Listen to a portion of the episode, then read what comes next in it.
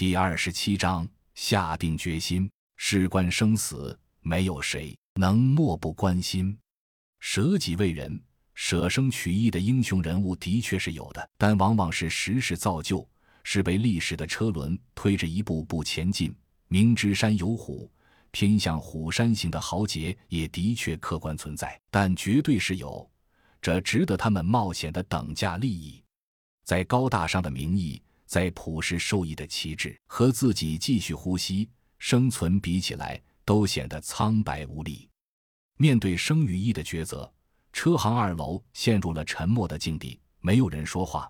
有的人看着天花板，有的人看着地面，有的人目光没有焦距，也有人互相打量着真笑阳、洛奇。令人诧异的还有刘亮和欧阳汉文，四个人的目光交汇在一起，简短而激烈的交流着。可以感觉到，甄、洛、刘三人是同意去的。作为士兵的欧阳汉文却有些迟疑。甄笑阳用目光扫了一下其他众人，意思是大家投票决定。欧阳汉文只得无奈的点了点头，叹了口气。先发话的却是刘亮，这个快四十岁的河北汉子，微微笑了笑，轻轻咳嗽一声后说道：“灾变一发生，我就变成了孤家寡人，没什么可留恋的。所以那次出去找粮食遇险，我就想把生存的机会留给你们年轻人。”说着。看了看欧阳汉文，欧阳点了点头，低下了脑袋。刘亮停了一秒，继续说：“我并不是什么高尚的人，但已经死过一次，也看得淡了。我愿意去救他们，哪怕回不来，但至少我该做点什么，对这该死的末世。”说完，又点起一根烟，默默的抽着。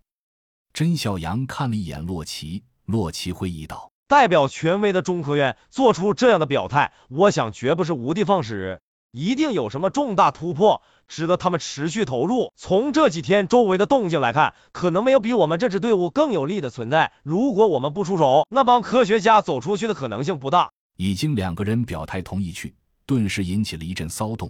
最先表示反对的是欧阳，他揉着头发，苦恼地说：“我只是在担心，一般这种核心研究机构都有武警保护，他们都无法做到的事，凭我们几个能做到吗？”苏子熙也撇撇嘴说。说不定是有什么重要人物在里面，故意诓我们去救，才拿什么民族大义压人也说不定呢。话音刚落，有一两个人表示的确有可能。空气的温度一下子又降低了不少。刘丽丽突然发话了：“我和金强没有意见，我们听笑阳的。”光明兄弟也表态支持组织决定。